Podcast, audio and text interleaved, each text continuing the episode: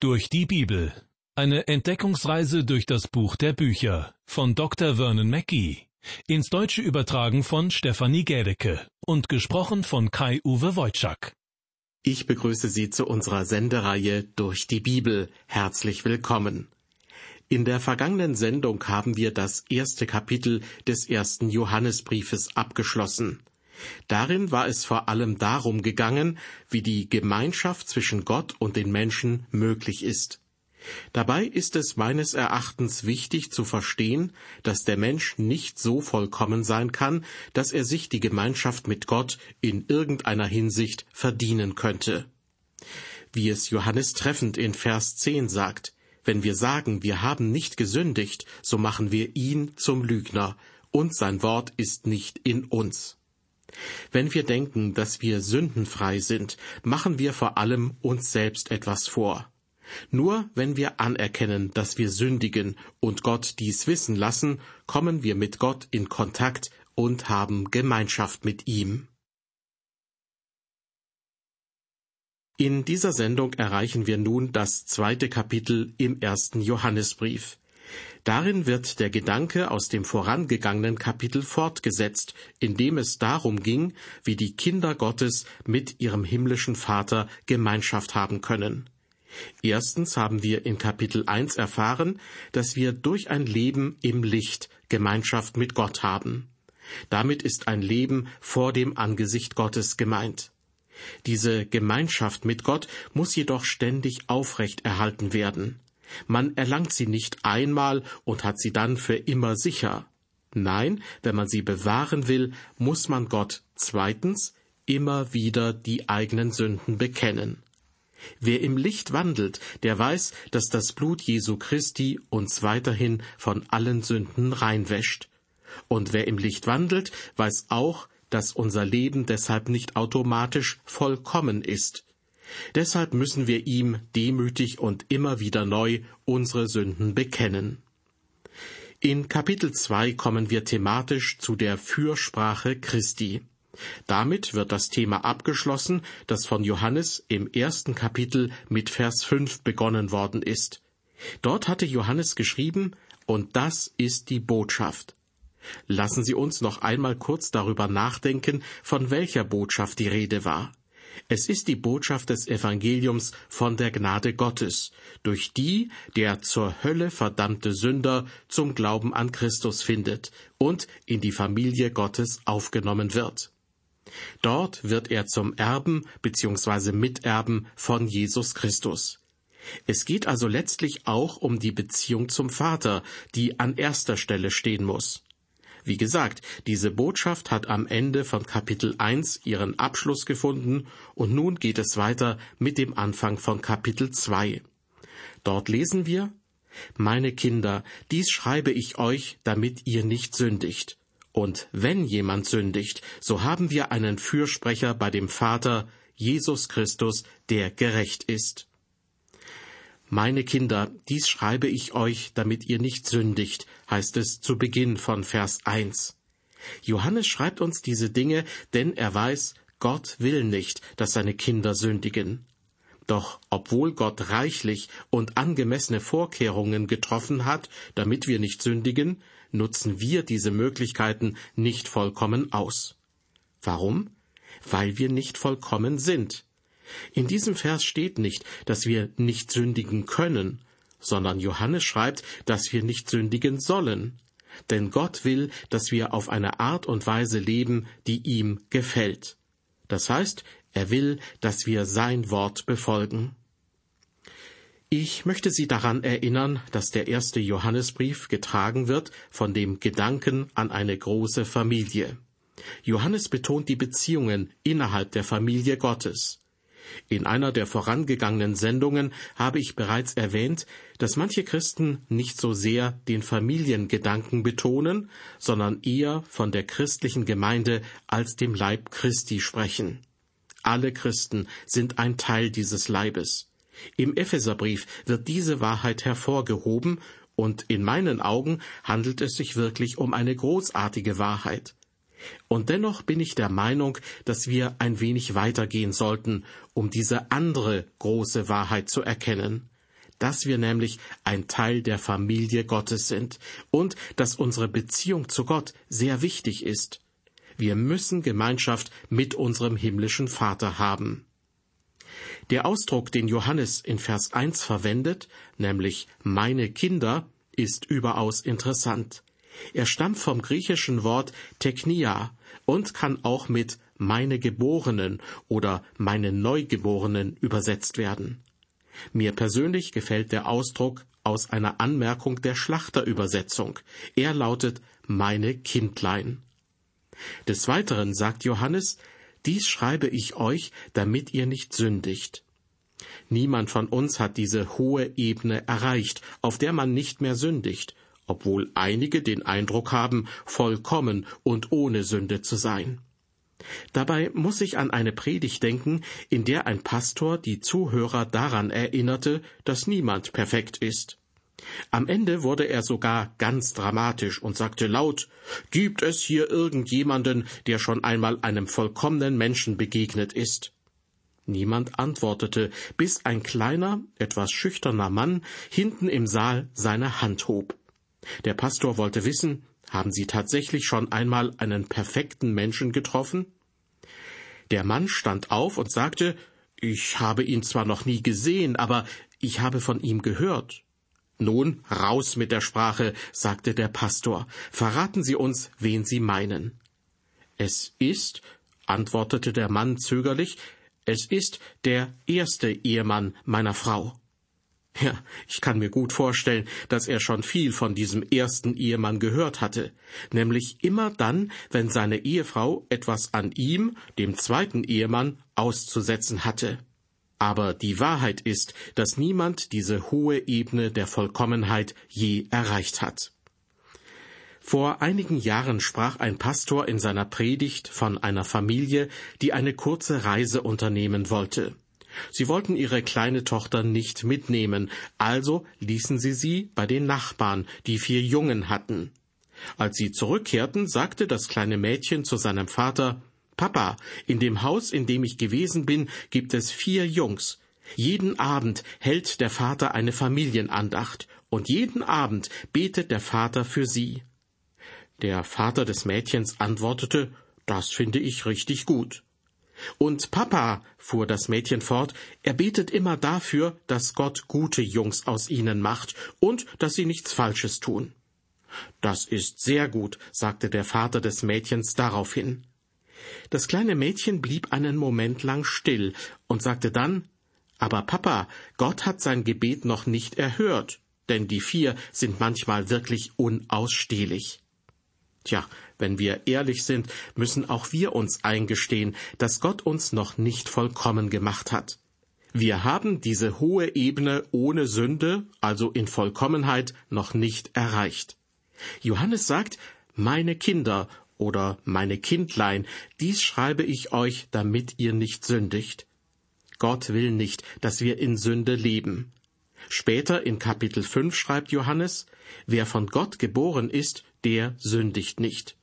Das bedeutet, dass der, der von Gott geboren wird, die Sünde nicht praktiziert, also nicht in Sünde lebt. Ich erinnere an die Geschichte von dem verlorenen Sohn. Er kam aus dem Schweinestall und kehrte zu seinem Vater nach Hause zurück. Er blieb nicht im Schweinestall, denn er wollte nicht mehr in Sünde leben. Warum nicht? Weil er ein Mensch war und kein Schwein. Trotzdem, bereits im alttestamentlichen Buch des Predigers Salomo werden wir an die Tatsache erinnert, dass wir nicht vollkommen sind.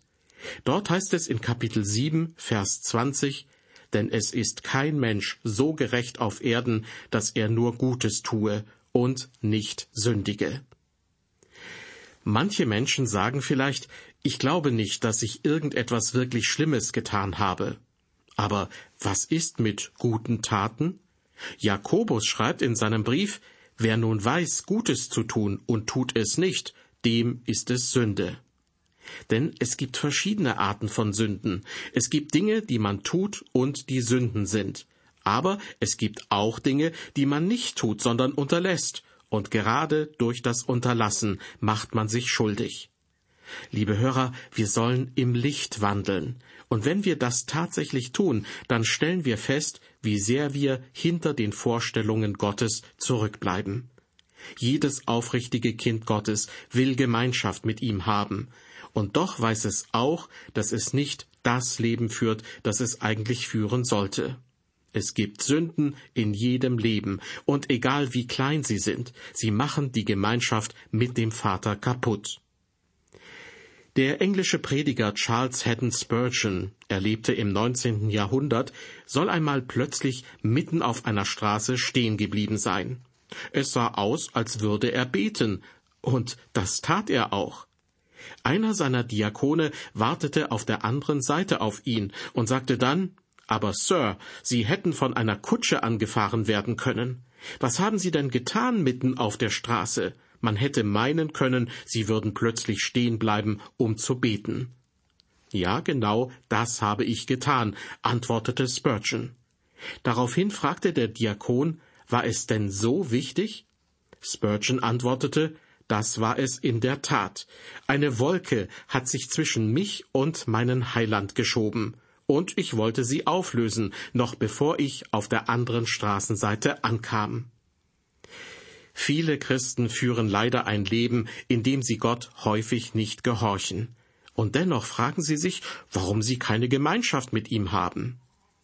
Liebe Hörer, Sie und ich, wir müssen erkennen, dass die Sünde die Gemeinschaft kaputt macht. Das heißt aber nicht, dass wir sofort unser Heil verlieren.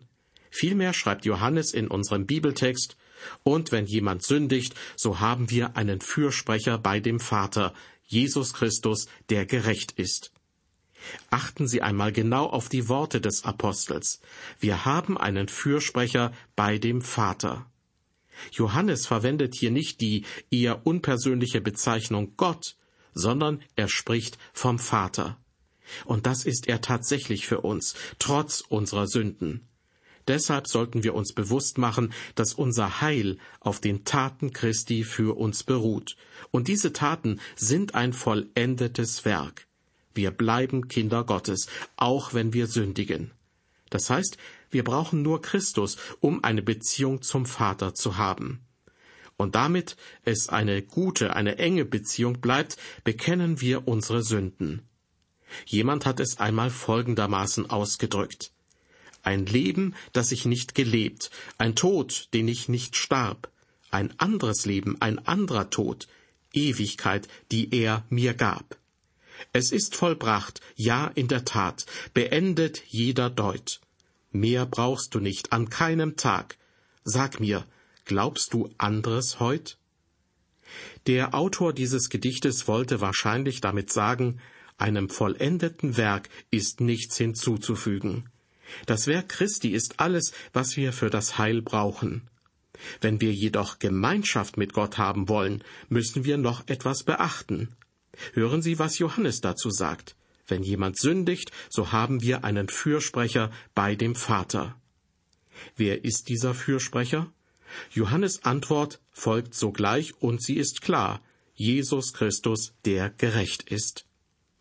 Das Wort Fürsprecher stammt vom griechischen Begriff Parakletos. Das gleiche Wort wird im Johannesevangelium auch mit Tröster übersetzt. Hier unten auf Erden ist der Heilige Geist unser Tröster, und dort oben ist es Christus. Der Begriff Fürsprecher beschreibt jemanden, der einem Menschen in jeder Notsituation beisteht. Wir haben einen wunderbaren himmlischen Vater, und dank ihm verlieren wir unser Heil nicht, wenn wir sündigen. Es gibt jedoch jemanden, der will, dass wir es verlieren, und das ist Satan. Satan ist der Verkläger der Brüder, wie er im Buch der Offenbarung, Kapitel 12, Vers 10 genannt wird. Seine Lieblingsbeschäftigung ist es, uns Tag und Nacht vor Gott zu verklagen. Satan steht ständig vor dem Thron Gottes und spricht von unseren Sünden und unserem Versagen. So wie er auch Hiob im Alten Testament verklagt hat. Satan sagte damals zu Gott, wenn du mich an Hiob heranlässt, wirst du schon sehen, wie er dich verflucht.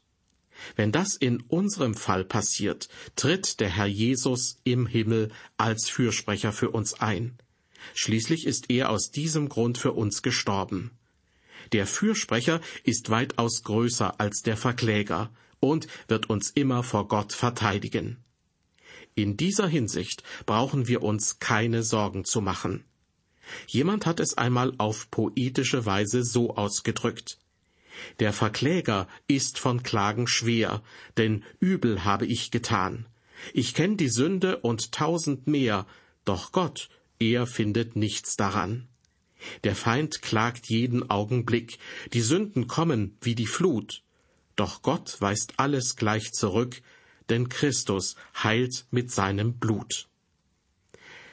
Wir kehren jetzt wieder zu unserem Bibeltext zurück, und da geht es nun weiter mit Kapitel 2, Vers 2. Dort lesen wir, Und Jesus Christus ist die Versöhnung für unsere Sünden, nicht allein aber für die unseren, sondern auch für die der ganzen Welt. Jesus Christus ist die Versöhnung für unsere Sünden, heißt es zu Beginn dieses Verses. Das Wort Versöhnung, so wie es im ersten Johannesbrief verwendet wird, unterscheidet sich von der Versöhnung, von der Paulus im Römerbrief spricht. Im Römerbrief ist damit der Gnadenthron gemeint. Christus selbst ist hier die Versöhnung, der Gnadenthron, der Treffpunkt zwischen Gott und dem Menschen. Im ersten Johannesbrief dagegen beschreibt das Wort Versöhnung Buße oder Sühne. Das bedeutet, dass die Sünden durch das Leiden eines anderen bezahlt worden sind und man deshalb mit Gott versöhnt wurde. Christus ist mein Fürsprecher, der für mich eintritt und mich mit Gott versöhnt. Johannes sagt nicht, dass jemand, der Buße tut oder seine Sünden bekennt, einen Fürsprecher hat. Er sagt auch nicht, dass jemand, der durch ein Ritual von seinen Sünden befreit wird, einen Fürsprecher hat sondern er sagt, dass wir bereits in dem Moment, da wir sündigen, einen Fürsprecher vor dem Vater haben. Also, noch bevor wir Buße tun, weil wir vielleicht ein Schimpfwort benutzt haben, steht Jesus Christus schon vor dem Thron Gottes und vertritt uns. Wenn wir einen schlechten Gedanken haben, vertritt er uns, und wenn wir ihn aussprechen oder umsetzen, vertritt er uns. Und selbst wenn Satan uns deswegen verklagt, vertritt Jesus Christus uns vor Gott. Erst dann, dank der treuen Fürsprache von Christus, zeigt uns der Heilige Geist unsere Sünden auf und wir bekennen sie dem Vater. Wie ich bereits erwähnt habe, wenn man seine Sünden bekennt, bedeutet das, dass wir uns in Gottes Lage versetzen. Das heißt, dass wir unsere Sünden aus seiner Sicht betrachten und bekennen, dass es Sünde ist. Ein aufrichtiges Kind Gottes will dem Vater gefallen, und deshalb will es, dass sein Leben der Gesinnung Gottes entspricht. Der Psalmist drückt es so aus Erforsche mich, Gott, und erkenne mein Herz, prüfe mich und erkenne, wie ich's meine. Und sieh, ob ich auf bösem Wege bin, und leite mich auf ewigem Wege. Der Pastor und Bibelschullehrer Harry Ironside veranschaulichte dieses Bekenntnis, das Gott von uns fordert, mit einem Ereignis, das bei ihm zu Hause stattgefunden hatte. An einem Abend hatte er Probleme mit einem seiner Söhne. Deshalb schickte er den Jungen auf sein Zimmer und sagte, dass er erst zum Abendessen wiederkommen solle, wenn er seinen Fehler eingesehen hätte. Zuerst wollte der Junge nicht zugeben, dass er etwas falsch gemacht hatte. Doch schließlich rief er seinen Vater und fragte ihn, ob er zum Abendessen kommen könnte. Sein Vater sagte, das hängt von dir ab. Der Junge sagte, wenn du denkst, dass ich etwas falsch gemacht habe, tut es mir leid. Sein Vater antwortete, das reicht mir nicht aus.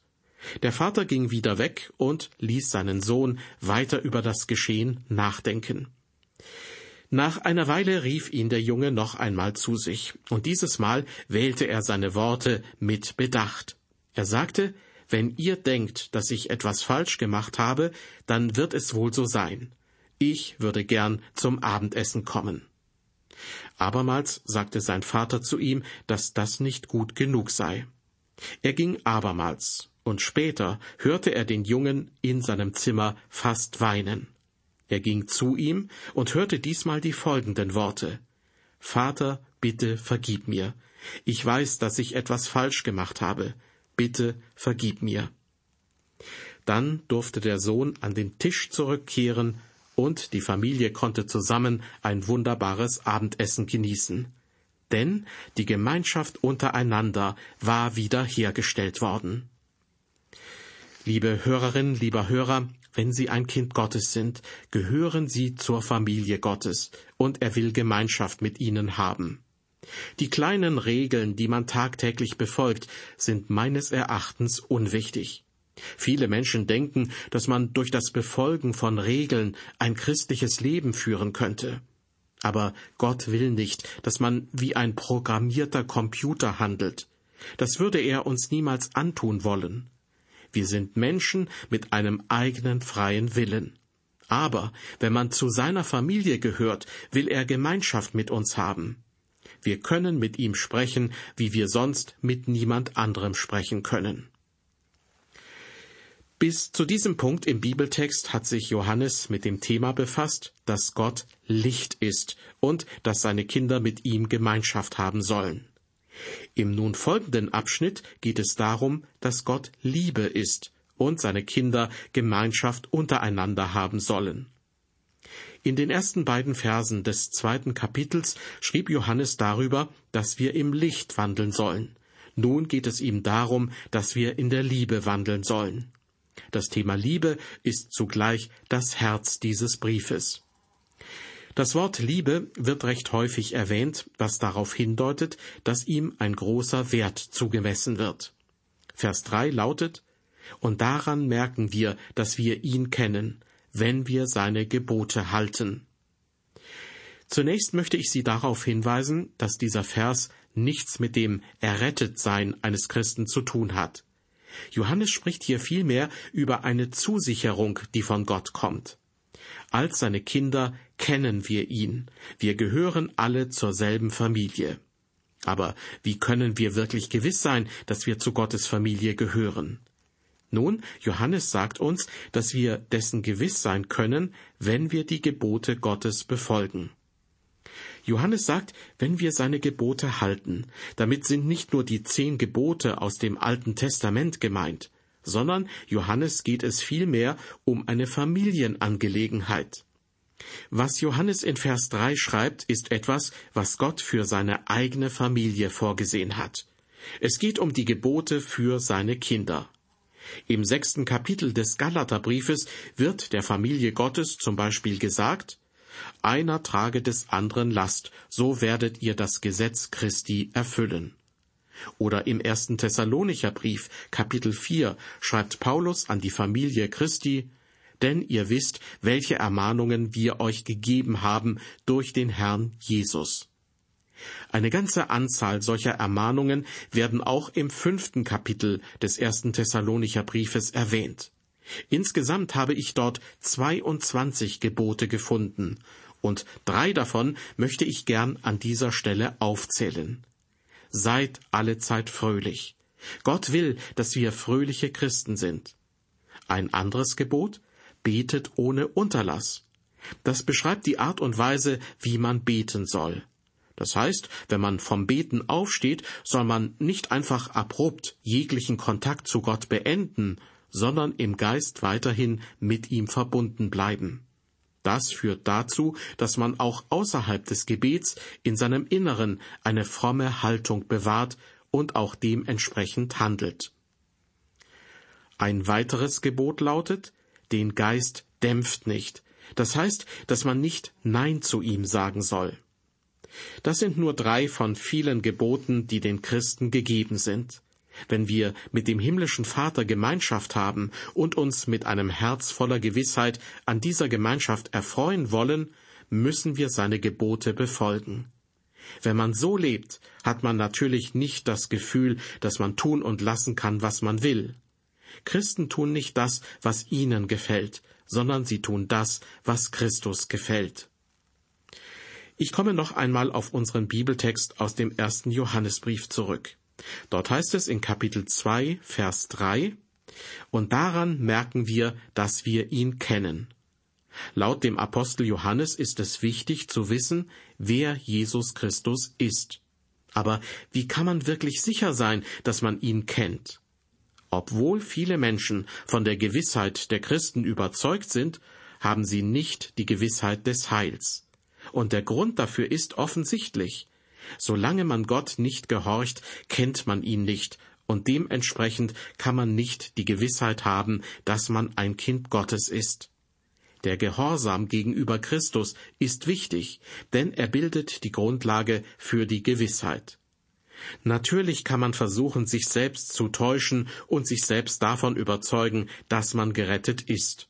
Aber wenn man die Gebote Gottes nicht befolgt, kann man tief im Herzen keine wirkliche Heilsgewissheit erlangen.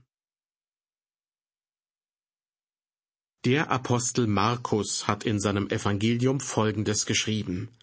Das höchste Gebot ist das, Höre Israel, der Herr unser Gott ist der Herr allein, und du sollst den Herrn, deinen Gott lieben, von ganzem Herzen, von ganzer Seele, von ganzem Gemüt und von allen deinen Kräften.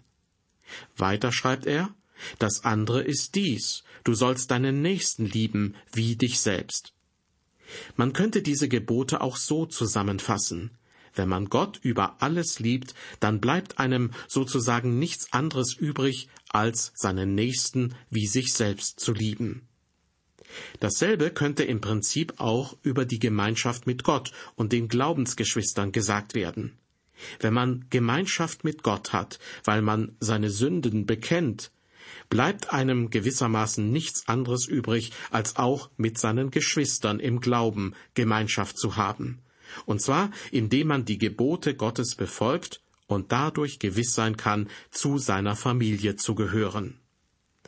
Mit diesen Gedanken möchte ich mich nun von Ihnen verabschieden. Bis zum nächsten Mal. Auf Wiederhören und Gottes Segen mit Ihnen.